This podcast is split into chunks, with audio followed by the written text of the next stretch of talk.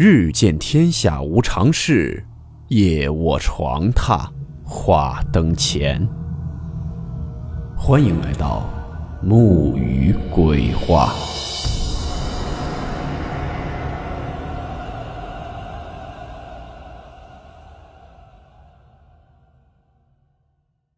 大家好，我是木鱼。今天这个故事是一起火遍全球的都市传说。故事名称：安娜贝尔事件。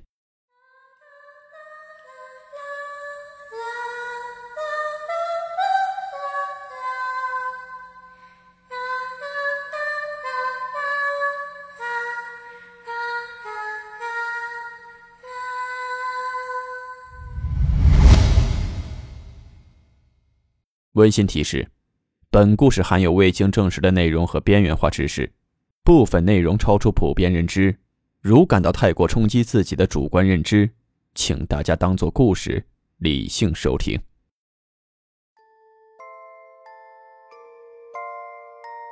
之前呢，有听友私信过我很多次，说想听一听安娜贝尔的故事。想必有不少听友都听说过这个恐怖的娃娃。也应该有很多人看过这个安娜贝尔的电影。看过电影的听友应该都在片头看到过一句话：“根据真实事件改编。”那咱们今天就来讲讲这安娜贝尔电影背后的那起真实事件。在国外的都市传说中啊，有很多关于娃娃的故事，也有很多类似的电影。你比如比较出名的罗伯特娃娃。实际上还有一个布娃娃，它的恐怖程度远远超过了罗伯特。它就是安娜贝尔娃娃。他在现实中是一个红色头发、三角形鼻子、白色衣服的卡通形象。如果你不知道他的恐怖，看到就会认为和其他的普通娃娃一样，没什么区别。但是，它其实是世界上最恶毒的、最恐怖的鬼娃娃。一切的开始是在一九七零年，当时一位母亲从一家商店买了一个古董的布娃娃，当做是她女儿唐娜的生日礼物。唐娜已经是一个即将毕业的大学生了，她和室友安琪住在一个小小的公寓之中。唐娜很喜欢这个布娃娃，会将它放在床上作为装饰品。但是没过几天，唐娜和安琪就会发现。这个娃娃似乎有点不对劲。这个娃娃会在屋子里面神秘地走来走去。一开始是比较小的移动，很难被人察觉。但是随着时间的推移，移动的距离开始扩大，甚至是当唐娜或者是安琪回到家的时候，就会发现娃娃在另一个房间之中。这个娃娃会自己摆出双腿交叉、双臂折叠的样子。有的时候，它甚至会直直地站在一个地方。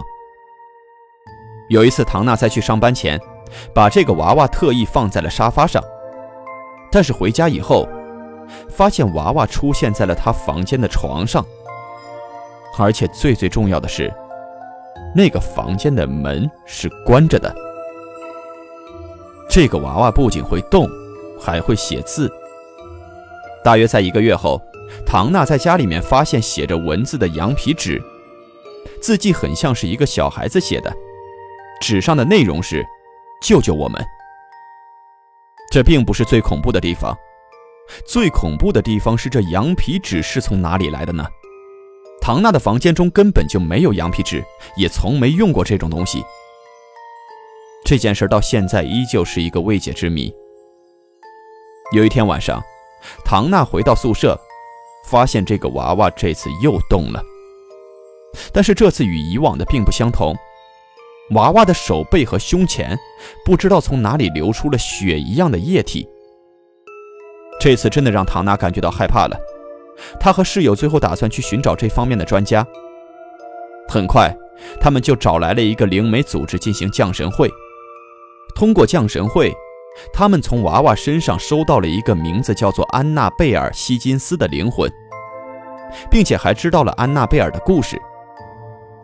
安娜贝尔是一个年轻的女孩，她在公寓还没建好之前就已经在这里生活了。她在这里经历了一段快乐的时光。可是，在她七岁那年失去了生命，尸体就是在现在的公寓大楼前建造的空地上发现的。这个所谓的安娜贝尔告诉灵媒，她与唐娜在一起的时候，内心得到了安慰，并且想要一直留在这个女孩子的身边，希望得到关心。唐娜出于同情，决定接纳这个安娜贝尔。但是他们不久后就会知道，这个决定是非常错误的。这个公寓还住着一个女孩，叫做鲁，她是唐娜和安琪的好朋友。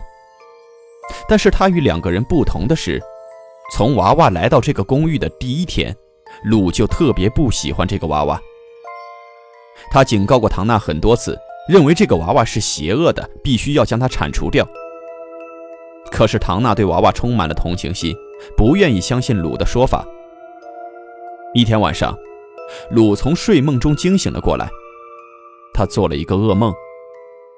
但是鲁很快就发现，虽然自己是醒着的，但是身体却并没有办法动弹。他看向了四周，在低头的一瞬间，他看到了安娜贝尔。鲁就看着这个安娜贝尔慢慢的从自己的腿上爬到了自己的胸口处，随后就不动了。过了几秒钟以后，安娜贝尔突然用手死死的勒住了鲁的脖子，鲁没有办法动弹，只能在窒息的边缘拼命的喘气，最后还是晕了过去。第二天，鲁醒了过来，他确信这不是一个梦，因此鲁决定摆脱这个恐怖的娃娃。但是，更加可怕的事情马上就要发生了。有一天，鲁和安琪在公寓里面看地图，想要为第二天几个人自驾游做准备。突然，唐娜的房间中传出了沙沙的声音。他俩担心有人闯进来，便悄悄地走进了这个房门门口。等到房间里面的声音结束以后，他们才敢进屋。打开灯后，却发现。房间里面一个人都没有，只有安娜贝尔被扔在角落的地板上。鲁开始仔细地搜索这个房间，看一看是不是有人真的闯进来了。当鲁走进安娜贝尔的时候，突然感觉有人在自己的背后，可转身却发现什么人都没有。当他回过神以后，就意识到自己正在抓自己的胸口。伤口还在不断的流血，衬衫上面都是血，他的胸膛处出现了七个爪印，三个竖着，四个横着，那伤口就像是烧伤一样疼痛。更加诡异的是，这些伤口好的很快，第一天就消失了一半，第二天就全部消失了。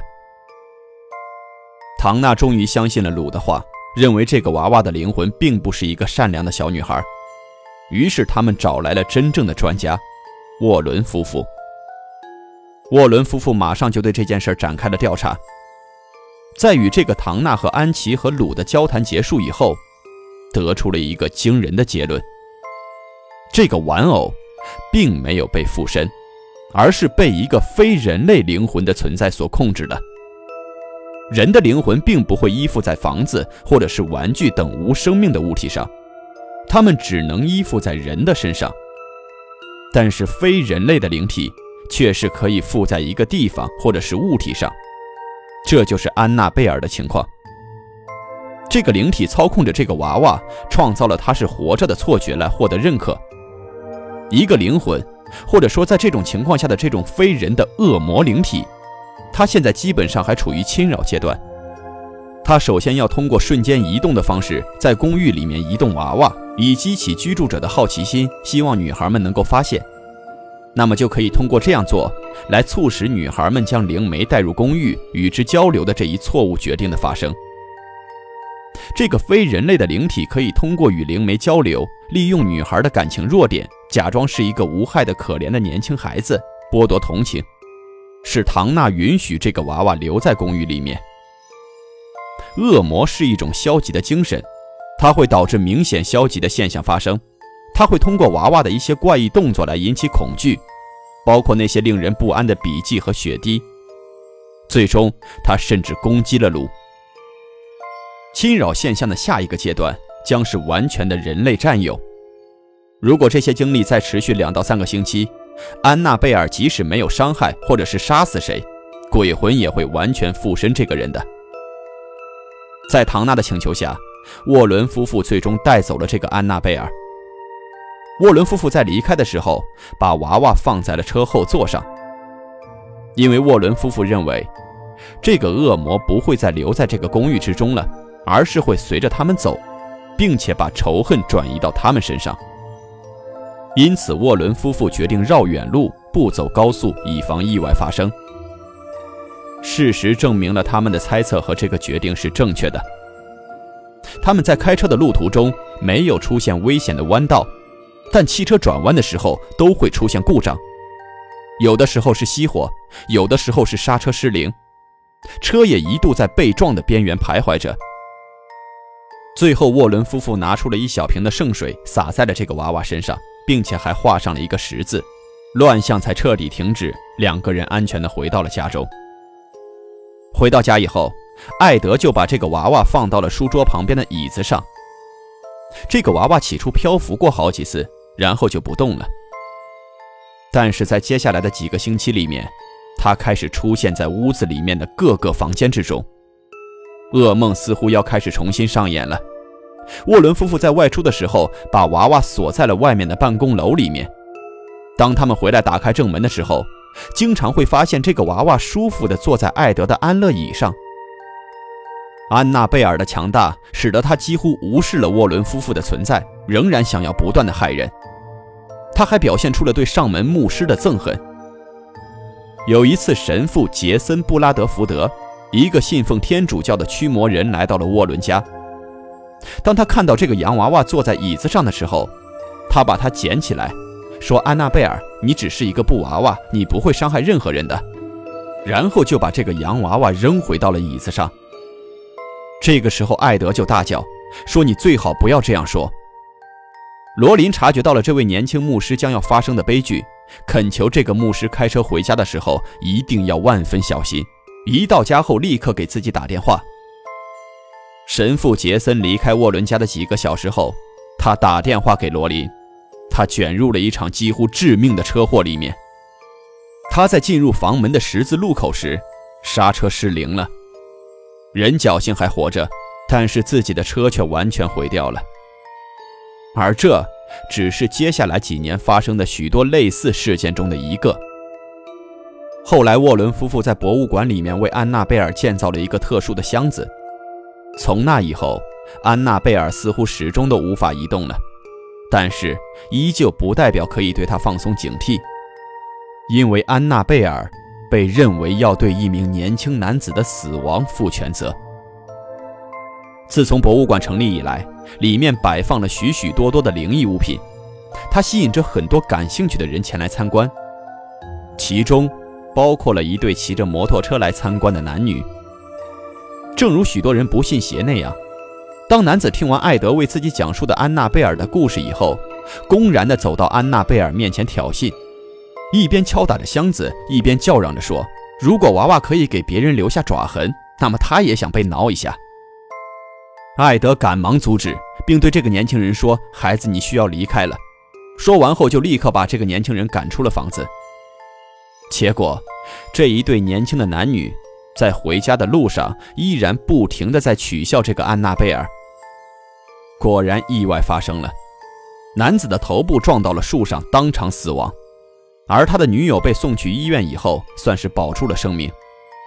在被问发生什么事的时候，女子声称，因为他们在取笑安娜贝尔的时候，摩托车失去了控制，导致意外发生。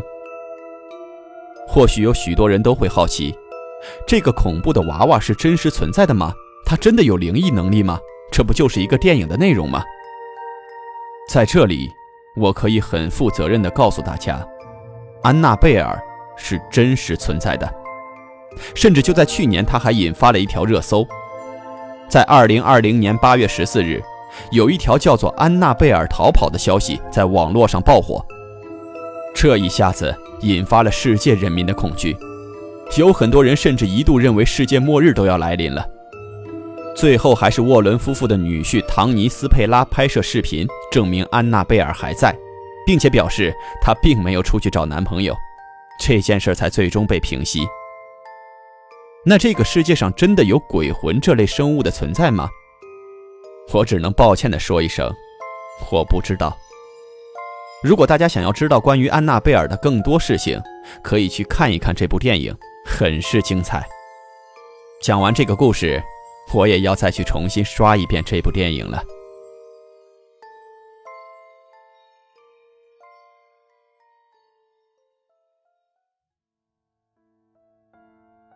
今天的故事到此结束，感谢您的收听，我们下期见。